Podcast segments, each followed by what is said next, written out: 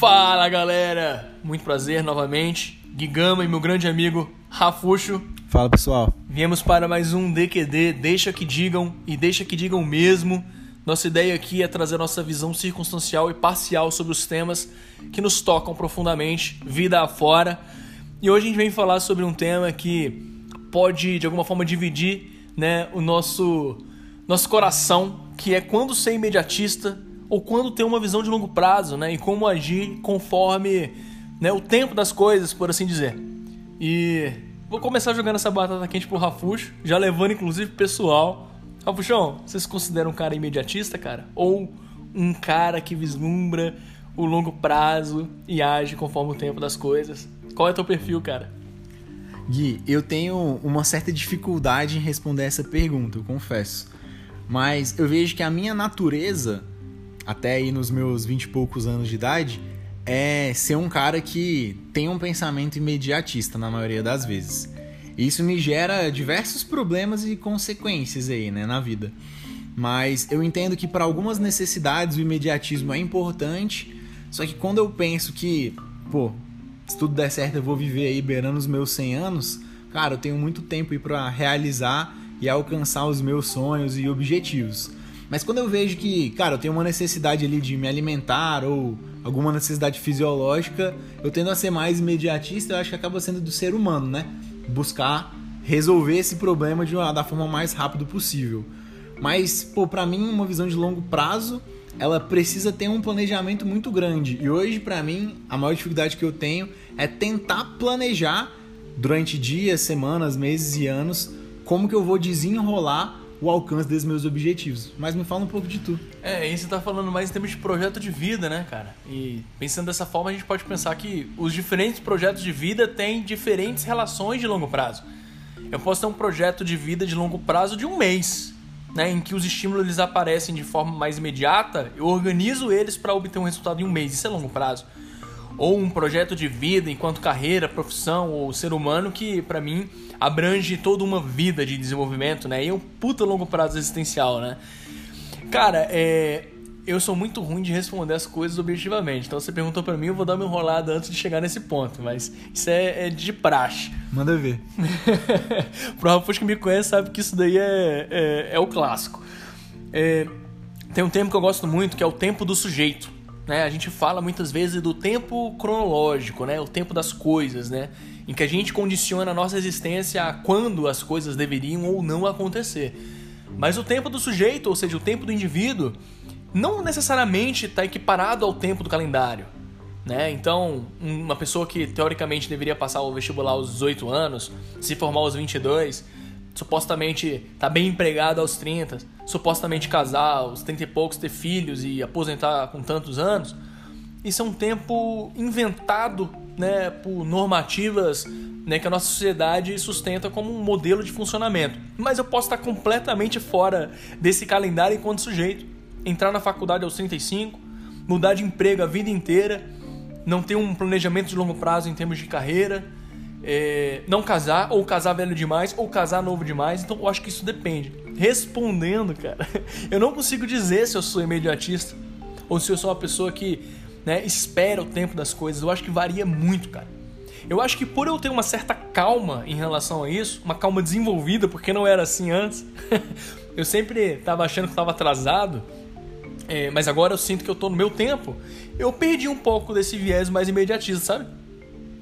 Legal, essa questão da comparação é muito interessante. Eu vejo que toda comparação, na maioria, toda não, né? Mas na maioria das vezes a comparação ela é ruim. Porque você sempre pega coisas diferentes e tenta eleger uma melhor, né? Onde na verdade não necessariamente existe uma melhor, né? Então, principalmente quando você se compara com os outros, você pode em algum aspecto se sentir inferior e superior, e isso pode ser simplesmente uma visão sua relativa da situação. Então, essa parte que você trouxe sobre a idade certa para as coisas, eu acho muito legal porque vão ter pessoas que vão se realizar financeiramente, profissionalmente, se realizar como família antes que outras e depois que outras, né? Então, isso eu acho tudo muito legal. Mas eu vejo que para mim o mais importante é entender o momento que eu estou vivendo para talvez tomar as decisões cabíveis no momento, ou também até para planejar aonde eu quero chegar, o que eu quero alcançar e entender como a minha vida hoje pode me levar lá. Isso, inclusive, Rafuxo, me faz pensar no, no que significa inspiração. Eu acho que se tem uma coisa que é altamente perecível, é inspiração, cara. Ou você dá vazão à inspiração quando ela surge no momento ao qual você está vivendo, ou você a perde. Quantas são as vezes, né, que nós temos ideias e nós nos sentimos altamente inspirados por elas e a gente pensa, não, vou jogar ela um pouquinho mais para frente e o mais pra frente, velho, não é o tempo dessa ideia mais. Você mudou enquanto sujeito, essa ideia já não mais faz parte de quem você é. O mundo já não, é, sei lá, compreende essa ideia como factível a esse novo presente que surge. Você simplesmente perdeu a tua inspiração. Então eu acho que sim, a gente pode ter uma porção de visão de longo prazo, mas quando a gente está inspirado, seja pelo que for, por uma leitura, pelo que a gente ouviu, por um insight que surge, aí a gente tem que ter uma postura imediatista Caso contrário, a gente está perdendo essa oportunidade de viver o que essa inspiração pode nos levar. E aí a gente deixa de viver o que a gente poderia ter vivido, né? Então, eu entendo, por isso que você trouxe, Gui, que, cara, vamos tentar sempre estar tá em ação, né? Porque a gente está sempre mutando, e aí talvez a nossa visão de curto prazo imediatista mude, a de longo prazo pode ter mudado, mas o que a gente pode ter feito de melhor foi continuar caminhando. E hoje, eu pelo menos imagino que seja assim para a grande maioria das pessoas, eu entendo como como metas pessoais para mim tentar me desenvolver de maneira assim, emocional, espiritual, financeira, física e, é, e profissional, né? Tento buscar sempre esses âmbitos assim. E, cara, não, normalmente não são coisas que você consegue avançar muito rápido no intervalo curto de tempo. Então o planejamento para mim ele se tornou importante. Porque, por exemplo, normalmente, né, o ano vira e muitas pessoas colocam uma meta de emagrecer, inclusive eu coloquei também uma meta esse ano para emagrecer. Só que quando você se depara aí com uma perda necessária de peso grande de 10, 20, 30 quilos que seja, é meio inviável eu pensar só no fim do ano em ter perdido 30 quilos e não ter pensado e planejado o quanto eu gostaria de ter perdido mês a mês, semana a semana e dia a dia, né? Então, talvez tornar palpável essa inspiração, essa motivação que a gente tem hoje, vai dar pra gente um caminho desse, vamos dizer assim, né, longo prazo que vai nos levar à meta que a gente definiu para agora, né? E assim, se a gente talvez não traçar isso, provavelmente o ano vai acabar de novo, a gente vai achar que o ano passou voando, porque a gente não botou palpável ali qual que era a nossa missão, mínima missão diária, né? Uhum. E eu fico pensando que toda essa questão né, de definir o longo prazo e o curto prazo, né, baseado numa caminhada sustentável, numa caminhada em que a gente vai sentindo prazer em realizar os pequenos passos, em né, ganhar os pequenos resultados, é, se torna muito mais poderoso se a gente tiver uma amarração de uma filosofia de vida por trás disso. Algo de nível mais atemporal, algo que caminhe junto com você ao longo da vida. Por exemplo, é, ao invés da gente pensar que nosso objetivo de longo prazo é, pô, fazer uma viagem é, cultural interessante é, na Ásia, por exemplo, é, isso é legal você ter como objetivo, você começa a planejar financeiramente, em termos de roteiro, etc tal. Isso se torna muito mais poderoso se você está amarrado a uma filosofia de vida de eu quero beber de novas culturas porque isso me faz sentir vivo. A cada nova cultura, a cada nova pessoa que eu conheço é como se eu estivesse vivendo uma nova vida você consegue trazer muito mais potência e muito mais coesão de realização desse teu objetivo de longo prazo por estar amarrado numa visão de vida, sabe? E aí você consegue intercalar diferentes oportunidades imediatas que surgem, inspiracionais que surgem, também a essa é, visão filosófica. Por exemplo, você está aqui em Brasília tomando uma serva num bar e aí de repente surge alguém de um outro país com uma outra visão cultural, uma outra visão de mundo Cara, que oportunidade legal pra você puxar um assunto. Você não vai esperar a tua viagem pra Ásia para realizar isso. Você vai puxar o assunto ali, porque aí, né, o, o senso de imediatismo te leva a realizar né, de uma forma congruente a tua filosofia de vida. Então eu acho que toda essa questão, pô, né, quero emagrecer, como você trouxe.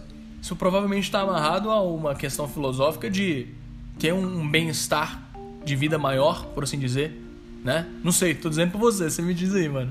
Sim, sim. E quando você me traz todos esses argumentos, Gui, eu penso que o imediatismo ele pode ser sim importante para algumas coisas, né? Até para aproveitamento de oportunidades que possam surgir, mas talvez o longo prazo também, se for um prazo muito longo, possa acabar sendo um tiro, do, um tiro no pé, né? Uhum. Porque, pô, se a gente é muito imediatista ou se a gente foca muito em pensar só lá num futuro muito distante, a gente pode viver a ilusão de nunca estar tá aceitando nada e tá vivendo uma coisa que é muito distante, não aproveitando agora, mas acho que tudo que é de valor tem certa dificuldade para ser alcançado.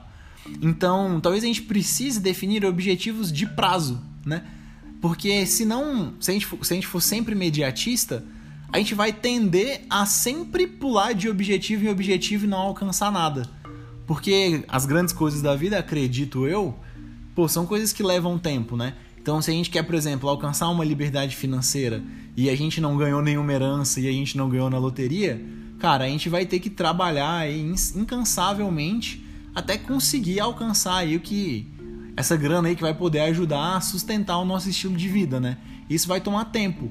Então, se você não tem uma visão de que você precisa, enfim, trabalhar ali para fazer essa, esse objetivo ser atingido, um objetivo que vai ser mais fácil mais palpável ali no dia, no mês seguinte, vai se tornar muito mais atrativo. Você pode ir pulando, consequentemente, de objetivo em objetivo e por fim não chegar em nada.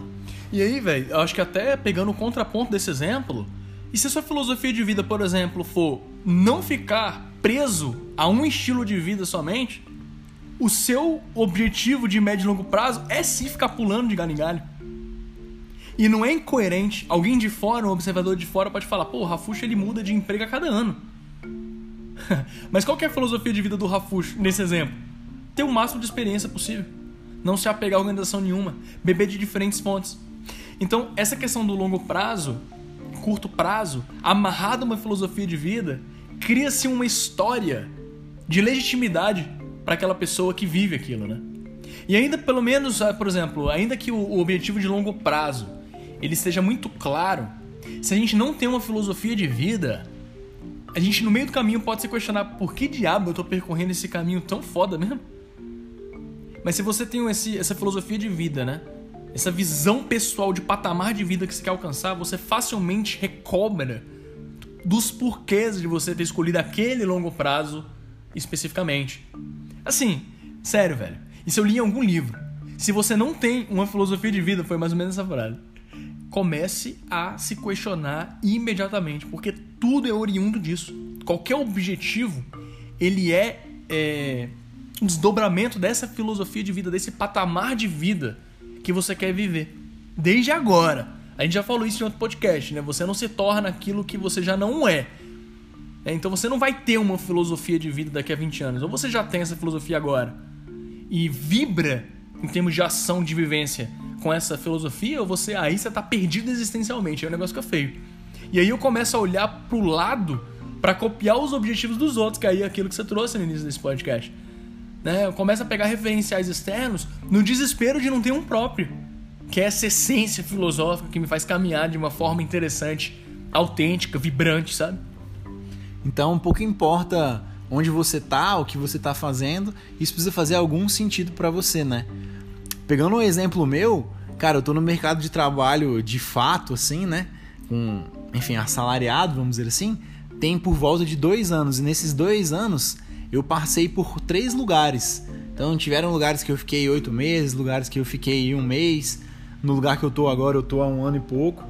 E é muito engraçado ver isso, porque durante vários momentos eu me questionei se eu estava fazendo certo em ficar pouco tempo.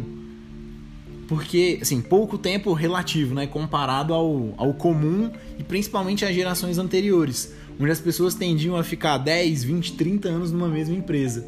Só que, cara, eu vi que para mim não fazia sentido porque eu tava buscando me desenvolver em áreas específicas. Então eu comecei na parte de vendas, vendia maquininha de cartão na rua.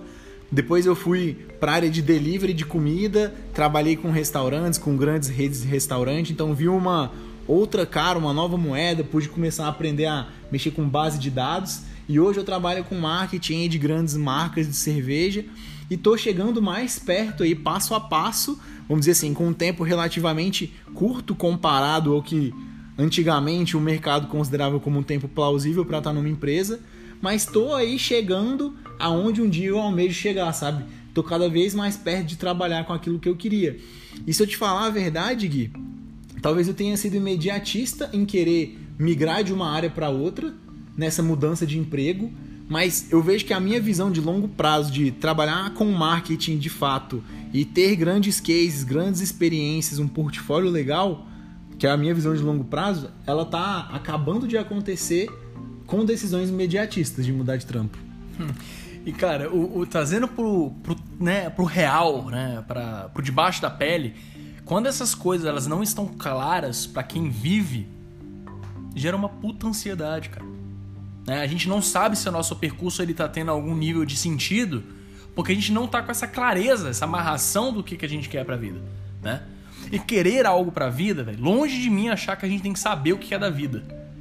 Mas querer algo da vida pode ser, quero descobrir o que é esse algo, então minha visão de longo prazo pode ser: vou experimentar um monte de coisa, já que eu não tenho clareza. Eu posso acabar descobrindo esse algo a mais, né, que vai me puxar para um longo prazo a mais durante esse percurso de descoberta, ou eu posso descobrir que a minha vida é uma eterna descoberta. Que não existe um plano de carreira, que não existe eu enquanto é, uma trilha profissional, né, mais ou menos delineada dentro do que se espera para determinado tipo de profissão.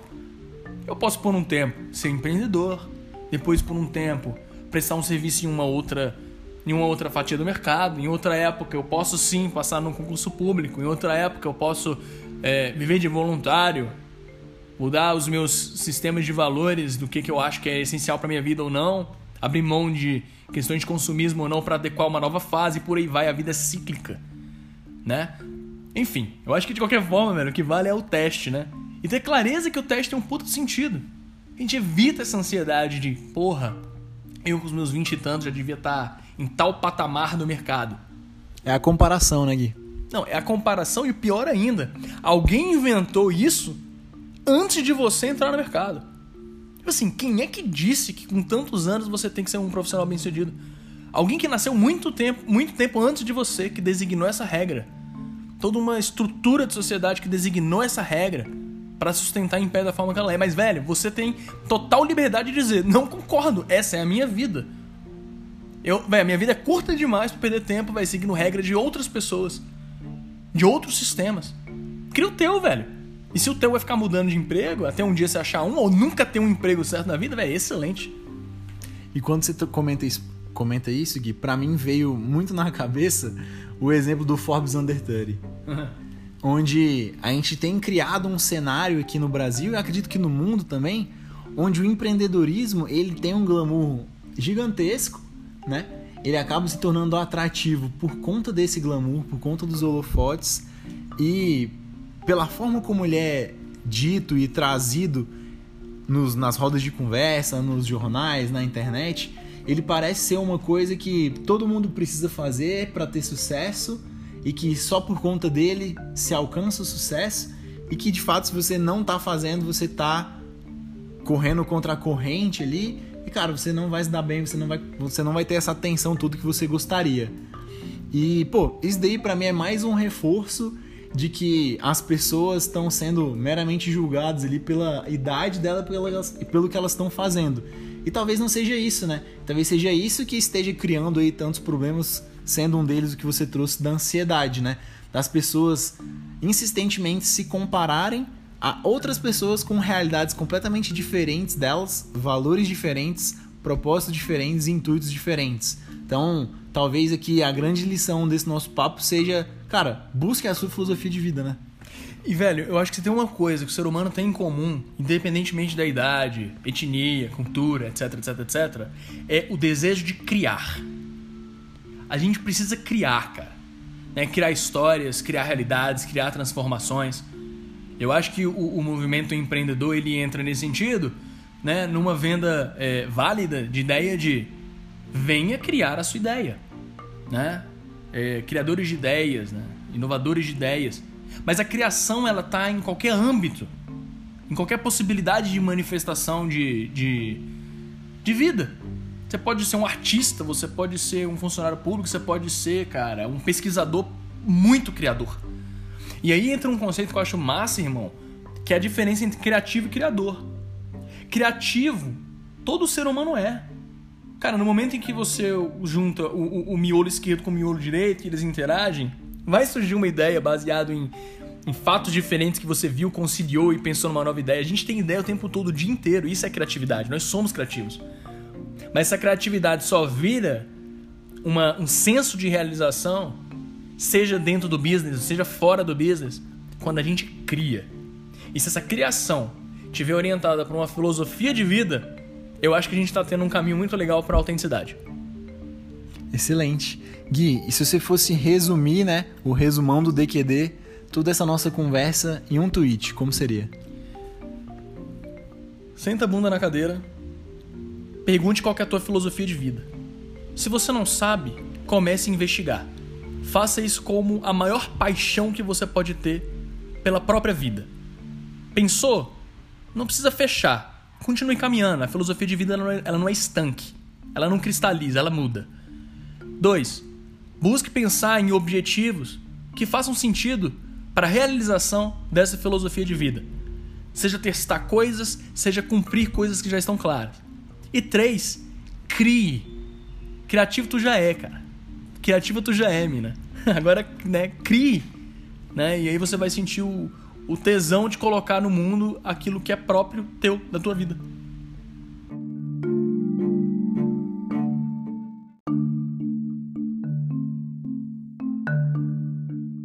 Galera, então chegamos aqui ao encerramento de mais um DQD, mais um episódio nosso. Mas como o nosso propósito aqui é deixar que vocês digam, mais uma vez a gente está criando ali uma thread no nosso Twitter para gerar essa conversa continuada sobre esse assunto. Cara, o link tá aqui embaixo na descrição desse episódio. Não deixa de ir lá comentar com a sua opinião, se você discorda, concorda, trazer o seu ponto de vista sobre o assunto, que eu tenho certeza que a gente vai criar conversas riquíssimas ali. É isso, pessoal. Muito obrigado até a próxima. Valeu, um beijo, um queijo uma goiabada pra vocês.